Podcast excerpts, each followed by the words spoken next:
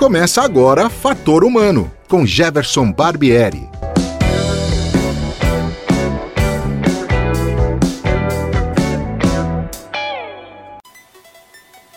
Olá, hoje é dia 7 de agosto de 2020 e o Fator Humano está no ar.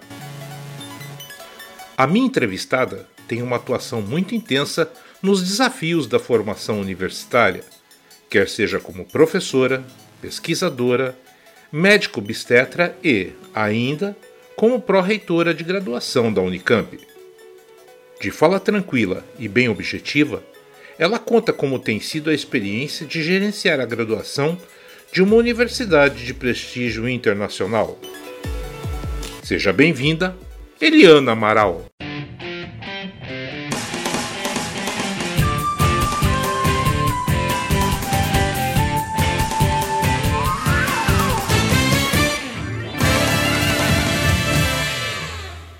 Obrigada, obrigada pelo convite, um prazer. Professora, a senhora assumiu há, há três anos atrás, lá em 2017, como pró-reitora de graduação da Unicamp. Né? A gente nem imaginava que três anos depois estivéssemos vivenciando algo que, como eu disse no primeiro programa do professor Marcelo Nobel, é, ninguém jamais esperaria estar tá passando por isso, né? A gente sabe que um dos pilares da universidade é a formação de recursos humanos, né? É a graduação, é, é uma das coisas pelas quais a universidade vive, né?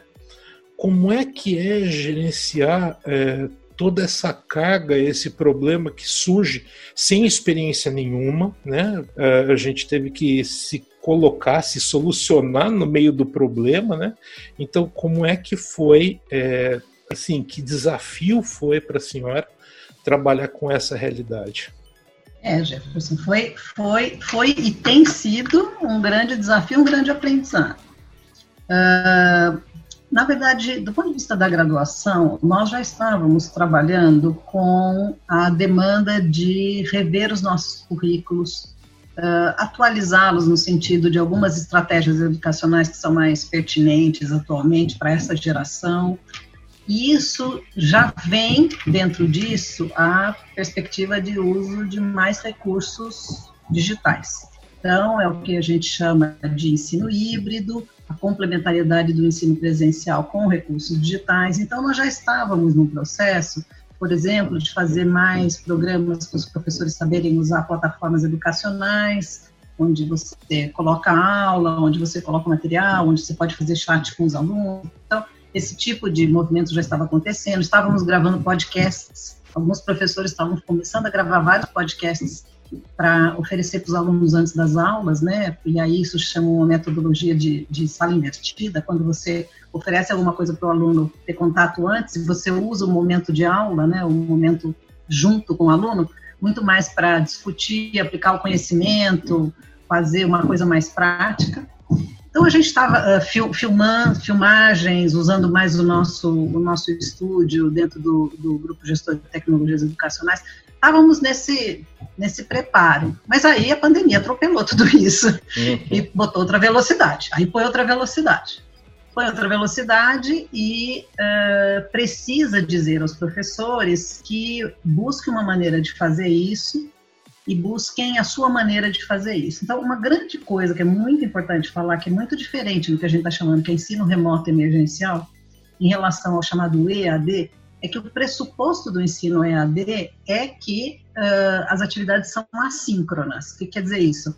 Eu vou gravar, eu vou deixar disponível, o aluno vai gerenciar o seu tempo de estudo, etc., com raras, se houver, se houver, algum contato síncrono. Isso é, eu estou aqui direto conversando com o aluno através da tela.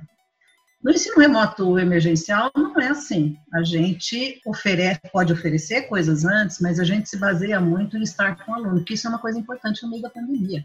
Estarmos juntos é muito importante. É importante para o professor sentir que ele é professor com o aluno, é importante para o aluno se sentir parte da turma, é importante para o aluno sentir que ele está na Unicamp. Imagina quem entrou na Unicamp em 2020 e ficou lá uma semana e de repente foi atropelado.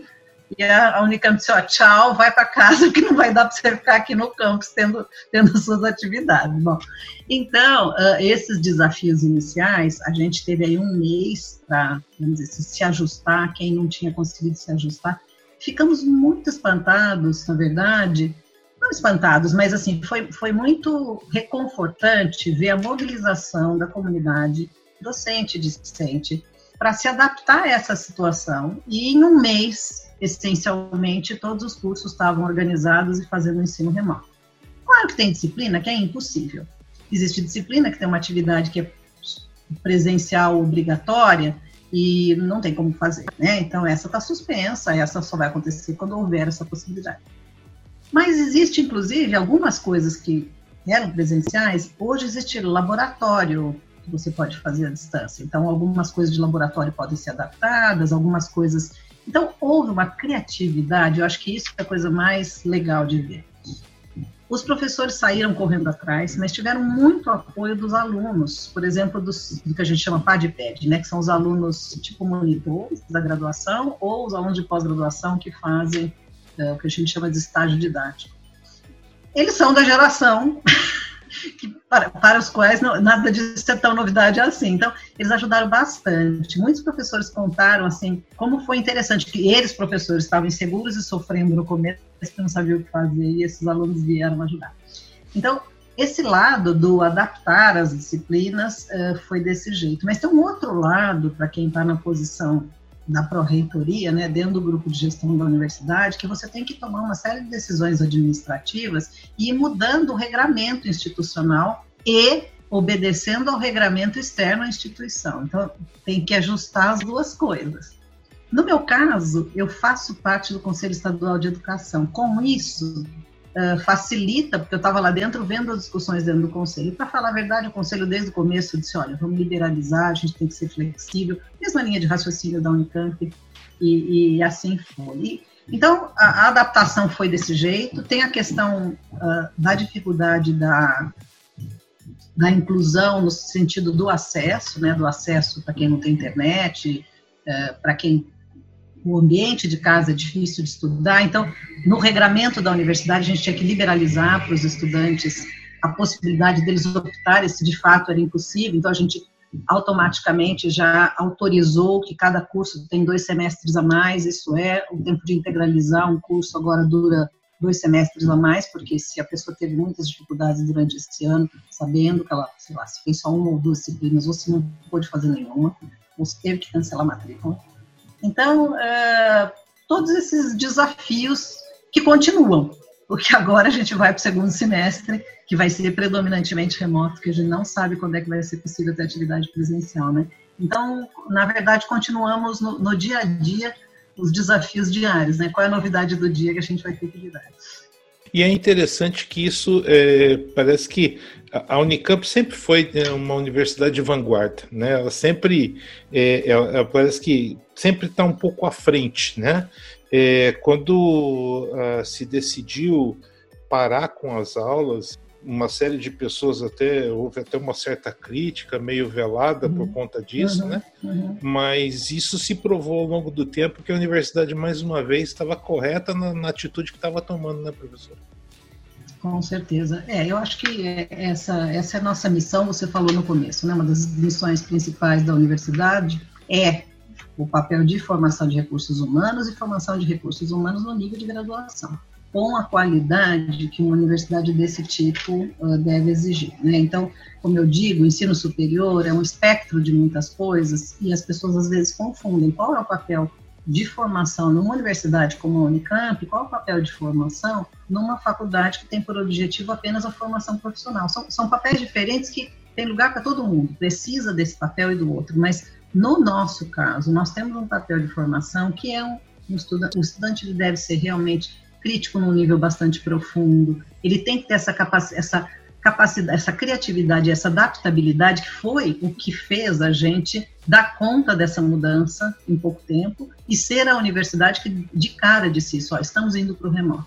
Está acontecendo hoje, as federais que inicialmente optaram por não fazer o ensino remoto, estão agora se mobilizando para fazer, e muitas delas estão vindo então nos procurar para entender como é que aconteceu, para aprender um pouco a nossa experiência. E a gente tem um centro de formação docente, né, que acho que isso é uma coisa muito importante de ser dita.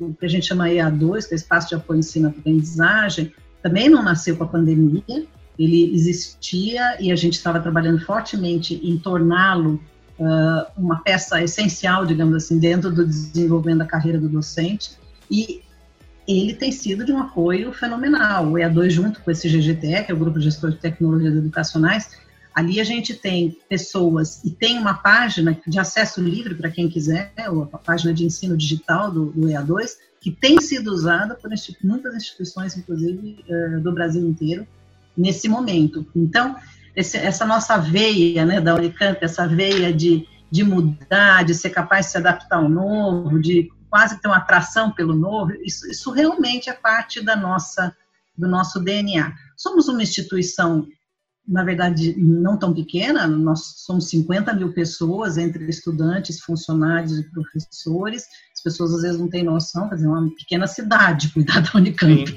sem contar com a área da saúde, que ainda tem os hospitais, todo mundo que circula lá, né? Então, 20 mil alunos de graduação, mais ou menos a mesma coisa de pós-graduação, e entre funcionários e professores, vamos, vamos dizer aí 10 mil só para ficar uma conta redonda. Então dá 50 mil pessoas, só para começar por aí a conversa. Então, uh, a gente uh, vive um ambiente onde essa, essa, essa, essa visão né, de mudança, de avanço, está na veia, né? Então, uh, é um, seria um grande contrassenso, realmente, uma instituição como essa dizer que não dá conta de fazer o ensino remoto emergencial. E dá conta, e mostrou que dá conta, e claro, com algumas dificuldades, com a necessidade de cuidados das pessoas que têm mais dificuldade de acesso, mas vamos, vamos, vamos, cuidando, né? Vamos, como eu disse, o problema surge hoje, nós vamos atrás dele, assim vamos. A senhora é originariamente uma pessoa que vem da área da saúde, né?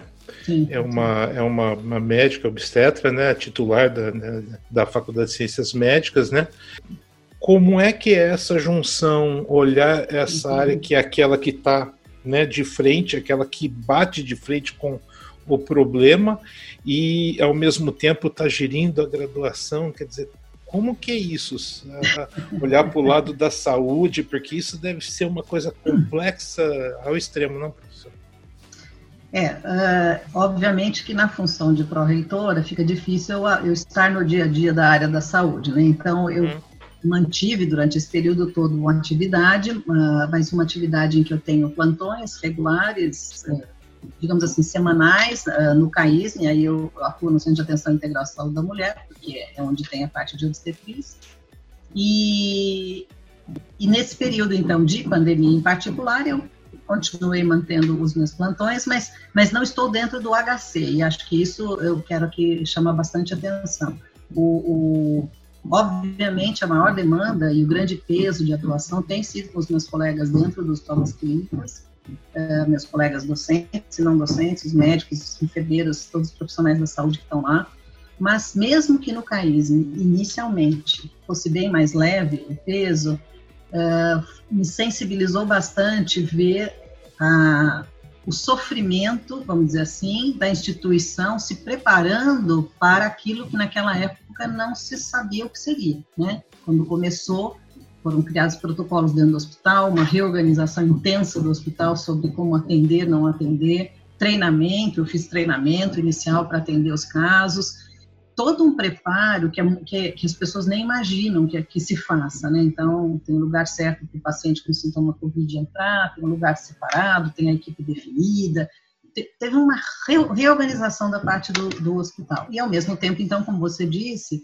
aí esse outro olhar, o olhar uh, para a questão da formação. Então, olhar o lado da formação tem uma, tem, tem uma outra preocupação para mim, que é a exposição do estudante, de alguém em treinamento, a essa situação e o que isso uh, significa, porque a postura da universidade é de proteção da vida, proteção da vida dos estudantes, dos funcionários, dos professores. Então, o ensino remoto ele está baseado nesse pressuposto. E ao mesmo tempo você tem os estudantes que precisam aprender na área da saúde. Então, isso é uma tensão que ficaram, então, suspensas as atividades dos estudantes da, da, medicina, das graduações na área da saúde, e eles estão voltando a atuar agora, né? Começaram a voltar de novo, particularmente os estudantes que vão se formar esse ano. Mas uma, uma coisa interessante que eu queria comentar, quando você falou assim, como é que é esse negócio de ser, ser médica, né, e um pouco cuidar da área da educação, eu brinco muito com o pessoal da PRG, que eu vou continuar olhando como médica. Então, quando eu vejo a educação, eu vejo como médica. Então, para mim, um aluno que não está indo bem é um doente que está com problema e eu preciso cuidar. e isso vai para o aluno, vai valer, valer para o professor. Eu olho o sistema educacional com o olhar de médica. Então, assim, quais são as medidas preventivas? O que, que eu posso fazer para evitar que isso aconteça? Ah, se eu não puder evitar que aconteça, o que a gente chama de prevenção secundária, como é que eu evito que essa coisa fique grave? Isso é prevenção secundária, que é o caso assim, interna precoce e cuida. Como é que eu faço se a pessoa já está grave, tem que ir para UTI para ser cuidado, isso é prevenção terciária para não morrer. Eu também uso esse mesmo raciocínio para a parte da educação. Então, uh, vale, na verdade, é muito interessante, porque os conhecimentos, particularmente da epidemiologia, que estão agora na moda por causa da epidemia, a epidemiologia é uma ciência que ela estuda muito aquilo que causa doenças e, e, e a causalidade de situações de saúde ela não é única, ela é múltipla. Então, não é uma coisa que assim, não é só o bicho, não, não basta ter o bicho, precisa ter um bicho, a imunidade, quanto que você se expôs, a sua condição nutricional. E a educação, na verdade, é a mesma coisa. Educação, ela não tem um fator, ela tem uma somatória de fatores que levar ao sucesso ou ao insucesso. Né? Então, uh, na verdade, eu olho com olhos de, de, de médica o meu papel de educadora. Legal. É muito boa essa, essa relação, gostei bastante, bem didático isso. É, professora, é, a Unicamp, ela costuma, antes de tomar uma decisão, a senhora sabe muito bem, né, tem várias instâncias, várias discussões, passa por, né, até chegar ao conselho universitário, enfim. É, essa gestão na qual a senhora está é, envolvida está muito marcada pelos novos processos de inclusão, né? É, o vestibular indígena, é, as cotas, o Enem, enfim, uma série é, de, de, de ações que a Unicamp fez para ver representada a sociedade dentro, né? A senhora vê esse processo como consolidado, quer dizer, mesmo com pandemia, com todas essas mudanças, uh, mesmo com mudança de calendário agora, com relação ao Enem, essa coisa toda, esse é um processo que está consolidado, quer dizer, a Unicamp consolidou isso e isso vai continuar até que algum dia possa haver qualquer outra mudança? Eu não tenho dúvida de que é um processo consolidado. Uh, hoje a Unicamp tem cerca de 50% de seus alunos na graduação são alunos provenientes de escola pública, em pouco mais de um terço dos estudantes são pretos e pardos, e em torno de 2% indígenas, que é uma taxa, inclusive, elevada se você considerar nosso entorno populacional, a gente tem um pouco menor a proporção de população de pretos e pardos e tem bem menos indígenas, né? Então, a nossa meta era atingir esse mix populacional de onde nós estamos inseridos, que é o estado de São Paulo. Isso é bastante diferente se for para a Bahia, se for para Amazonas, então são, são situações diferentes. Mas para o nosso mix, a gente atingiu sim, inclusive isso passou um pouquinho uh, as proporções. Mas mais do que as proporções, eu acho que uh, eu, eu, tenho uma convicção muito, muito pessoal, muito profunda, porque a minha, minha, minha vida prévia, como eu disse, antes de eu, de eu me dedicar a, bastante à, à, área da educação, eu sou uma pesquisadora em infecções uh, de transmissão sexual. E passei minha carreira inteira lidando com situações que sempre afetaram populações menos favorecidas, né? Então, isso, uh, para mim, eu tive sempre muito contato com populações que precisavam, vamos dizer assim, de ações afirmativas em todos os sentidos, e a gente sabe que a educação é, na verdade, um dos grandes determinantes da saúde. Né? Então, ah, por exemplo, fertilidade, a taxa de fertilidade, ter muitos filhos, isso reduz automaticamente com a melhoria do processo educacional.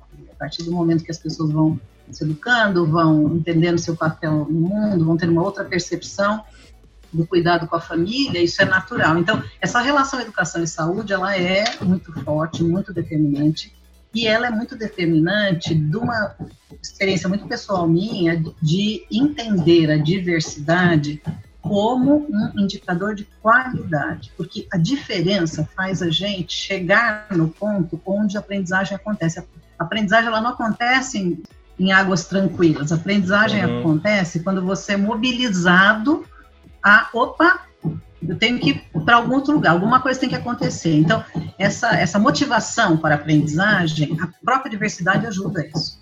Porque eu questiono, meu, minha maneira de ver é diferente da sua maneira de ver tal coisa. A minha experiência de vida é diferente da sua experiência de vida. Então, homogeneidade para aprender, um lugar homogêneo para aprender não é o melhor lugar. Dizer, ah, não, vou só, sei lá, no passado, né, eu sou da geração que o pessoal dividia os estudantes pela classificação, né, tinha classe A, B, C, D, E, assim que acontecia. Hoje se entende que esse não é o melhor processo educacional para ninguém, nem, nem para aqueles que estariam na classe A, nem para aqueles que estariam na classe C, o D, o F da escola, estamos referindo à escola. Então, uh, ah, para mim isso é uma convicção. Está consolidado, sim. Acho que também, posteriormente, além do vestibular, que, que então propiciou a entrada, né, o, processo de entrada de ação afirmativa, nós tivemos também a criação da Diretoria Executiva de Direitos Humanos na Unicamp. Eu acho que é um outro componente muito importante, porque aí sim é uma instância cuja preocupação principal é zelar por questões de direitos humanos, que também sempre foi um valor na Unicamp. Mas ela não se configurava no, na instância administrativa, vamos dizer assim, da instituição. E hoje ela se configura. Então a gente trabalha muito próximo da diretoria, ela tem comissões que lidam com situações, por exemplo, tem a comissão uh, racial, tem que lidar com os indígenas, questões sexuais, tem, tem tudo isso. E isso ajuda a ter pessoas que tenham, vamos dizer assim, uma visão mais crítica e que são estudiosos dessa área. Então, eu não tenho dúvida que isso está consolidado. E mais, e mais. Uh, os estudos que a gente tem mostram, porque assim, sempre tinha, tinha aquele discurso de que isso ia mudar a qualidade ou isso poderia afetar a, a, a formação. Como eu disse, eu tenho convicção e os dados mostram que de verdade não é isso que acontece. Então, a gente tem, tem esse, não só tem excelentes estudantes vindo desses, dessas, dessas formas de entrada que são mais ligadas à ação afirmativa, como muito pelo contrário. Depois de um período inicial, talvez a dificuldade sim, porque eventualmente tem uma base diferente, né, uma experiência de vida, um capital cultural diferente, depois de dois, três anos, a tendência é de igualar para cima. E isso, uma tese de doutorado de uma aluna minha, a gente estudou isso particularmente para os alunos de medicina, há outros estudos, mas particularmente para os alunos de medicina, acaba que os alunos de ações afirmativas têm um desempenho de igual para melhor. Eu gostaria de fazer agora, mudar um pouquinho o viés, porque eu gostaria de fazer uma, uma, uma pergunta do ponto de vista é, da mulher. A gente tem notado ao longo dos anos na própria universidade de que a, a, as docentes, as pesquisadoras, enfim, elas têm sido alçadas a funções importantes, né? E tem mudado um pouco o panorama da administração, que durante muito tempo foi sempre muito masculina, né? É, longe de fazer qualquer questão masculino ou feminino, mas assim, esse novo protagonismo da mulher, que eu ainda acho que é pequeno, né, mas que é, é importante, né? Como é que a senhora vê isso é, acontecendo tanto na, na, nas, nas, questões de gestão como nas próprias ciências. A gente tem visto muito mais pesquisadoras, muito mais gente é, aparecendo né, e, e, e, se mostrando para o mundo com a capacidade que tem. Né? É, como é que a senhora enxerga é, é, esse, essa evolução da mulher dentro dessas áreas, principalmente a área acadêmica, né? É, uh, eu acho uh, ainda, ainda há coisas né, que, que uh, no fundo, ainda precisa de certas ações afirmativas. Nesse particular, a gente sabe que as mulheres, sim, elas, elas têm entrado na área acadêmica e, na minha área especificamente, na medicina, o predomínio de mulheres já tem acontecido faz um tanto de tempo, né? Então, para uma, uma, certa geração para frente, o pool de mulheres é inclusive maior do que o de homens para disputar, vamos dizer assim, ou para ascender na carreira. Então, uh, a consequência disso sempre será, depois de 20 anos ou 30 anos, você vai ver nas posições de destaque. Então, hoje a gente ainda tem um certo desequilíbrio, não na nossa gestão, que aliás até brinco, durante uma fase da gestão, o grupo entre pró-reitores, reitores e tal, tinha mais mulheres que homens. Agora, agora por diferença de um, nós estamos invertidos, mas é, é uma gestão bastante, já bastante equilibrada né, nessas funções. E nas cadeiras, chefes de departamento, professores e tal. Mas o que a gente sabe é que as mulheres demoram mais, a carreira demora mais. Habitualmente, isso continua relacionado a papéis diferenciados no seu, na, na sua, vamos assim, no seu compromisso familiar, né? É, insisto, acho que é uma questão geracional, uh, o que se vê hoje da, da geração mais jovem é já uma diferença, maior divisão de tarefas em casa, então isso não faz diferença. Para mim, pessoalmente, é, essa foi uma questão que nunca, eu nunca senti a mim nunca pareceu me afetar, vamos dizer assim. Minha percepção disso, eu, eu, sempre fui muito apoiada, entre aspas, na, na minha, no desenvolvimento da minha carreira. Quando eu, eu era casada, tinha marido, filha pequena, tudo bem. E isso nunca, nunca me, me nunca reteve. Eu pude planejar as coisas da maneira como eu gostaria. Sempre tive o apoio uh, de homens e mulheres para a posição em que eu estava.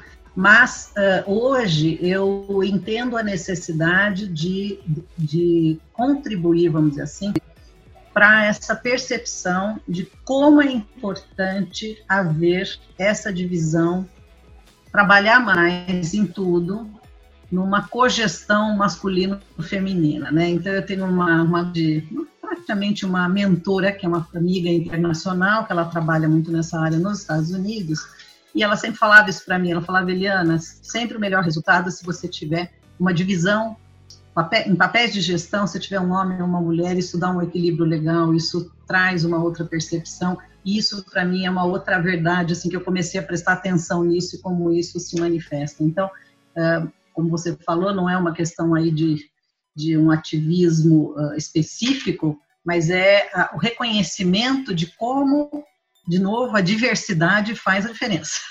É, é, a uhum. diversidade, a, diver, a, diversidade de visões, a ter um toque, vamos chamar assim, de feminino junto com um toque masculino, é, não é uma coisa ou outra, eu acho que são as duas coisas. Mas é, termino dizendo que, de qualquer maneira, a gente, eu tenho brincado, eu tenho umas amigas com quem eu tenho conversado bastante na USP uh, a esse respeito, uh, algumas carreiras elas ainda são muito masculinas, não só na ciência, mas em carreiras profissionais, eh, sei lá, em algumas áreas da engenharia, eh, no direito, o direito é uma carreira ainda nos cargos superiores, como eu disse, demora mais para chegar, então ainda nos cargos maiores tem, tem menos mulheres, e a gente tem brincado, então, que a hora que acalmar um pouquinho a vida, que daí, então, a gente começa o nosso movimento das Mulheres Acadêmicas Unidas Jamais Serão Vencidas. Legal. Professora, a gente infelizmente está chegando no final da nossa conversa, que está muito gostosa, está muito boa, muito interessante. Eu sei que é um bocado difícil, mas a senhora consegue fazer alguma projeção do que vamos ter para frente? O mundo ainda vai demorar para se acalmar, a gente ainda vai levar um tempo, vai ter que se adaptar ainda a muitas outras coisas. Como é que a senhora enxerga esse futuro, se é que dá para fazer essa experiência, né? É, acho que se nós estamos falando da pandemia, está um pouco difícil, mas acho que com certeza a gente tem que partir do pressuposto que esse ano de 2020 e 2021 ainda serão anos diferentes. Né? Nós estamos, para a universidade, nós estamos pensando que em 2021 a gente consegue estar mais, pro, mais, mais dentro do campus. E essa é a nossa expectativa a partir de março de estar mais dentro do campus. Mas uh, acho que algumas mudanças vieram para ficar. Uh, a, como eu disse, complementação com, com, com, recursos digitais já fazia parte da nossa proposta, então acho que isso vai ficar. Muitos professores e muitos alunos estão satisfeitos com essa oportunidade, então nós vamos ter que aproveitar a, a parte boa dessa oportunidade acho que a pandemia trouxe, uh, acendeu, vamos dizer assim, um espírito de empatia, cuidado com o outro, e mesmo no ensino, uma preocupação com se o seu aluno está tendo acesso e aprendendo, quer dizer, uma, uma mudança de visão em que aquilo que a gente, na verdade, é o recomendado, é o esperado, é o sonho, que a aprendizagem seja centrada no aluno. Então, uh, acho que isso vai mudar, porque a percepção das pessoas mudou nesse momento de cuidado, isso vai ficar, não vai ser diferente. Mas, por outro lado, nós estamos sob uma ameaça econômica gigantesca, é, porque a universidade, no caso da Unicamp e das outras estaduais paulistas, em que a gente é, sobrevive a partir do recurso oficial, né, que é uma, a, que é uma porcentagem do ICMS, é inquestionável a queda do ICMS esse ano, não tem nem o que discutir, e, e, isso, então, tem uma consequência, uma necessidade da gente lidar com a consequência disso. Então, nós vamos ter que pensar muito, uh, trabalhar muito do ponto de vista orçamentário, quer dizer, como eu disse, o meu lado econômico, financeiro vai ter que ser exacerbado nesse, nesses próximos períodos aí, não tem jeito, né? A conversa hoje foi financeira antes de vocês, será depois, quando eu sair daqui. Então, uh, acho que também tem isso. Mas eu acho também que tem um lado bom disso, tem o um lado da gente realmente. No Brasil, diferente do exterior, nos Estados Unidos, qualquer chefe de departamento numa universidade, eh, uma das principais funções dele é saber administrar recursos. Nós não aprendemos isso. Aqui, administrar recursos é uma função que só quando você está lá em cima na carreira dentro da universidade, a gente, a gente não administra. E também não administra muito os, uh, a questão de administração dos recursos humanos, que é o corpo de professores. Então, eu acho que a gente vai, vai ter que aprender um pouco mais a lidar com a instituição, uh, entendendo a importância, a relevância e a necessidade da sobrevivência de uma instituição que tem um papel e, principalmente, que tem o DNA que a Unicamp tem. Ah, ótimo. Professor, olha, muitíssimo obrigado pela sua participação. É, só agrega a, a, ao fator humano. Muito obrigado. Foi, foi um grande prazer. Espero que as pessoas assistam e possam se inspirar, pensar, refletir e ficamos à disposição também, Jefferson. Tá ótimo. Próxima, parabéns então. parabéns pelo tarde, trabalho. Obrigada, muito obrigada. Então é isso. Ficamos aqui hoje com essa belíssima entrevista com a professora Eliana Amaral, pró-reitora de graduação da Unicamp. E eu agradeço muito a você, ouvinte, por ter nos acompanhado até aqui. E a gente volta semana que vem, certamente, com mais uma entrevista importante e interessante e para que a gente possa entender como é que o fator humano exerce é, um poder de decisão nas nossas vidas e como essas pessoas são importantes é, na construção da sociedade. Um abraço a todos e até a próxima semana. Fator Humano volta numa próxima oportunidade. Até lá!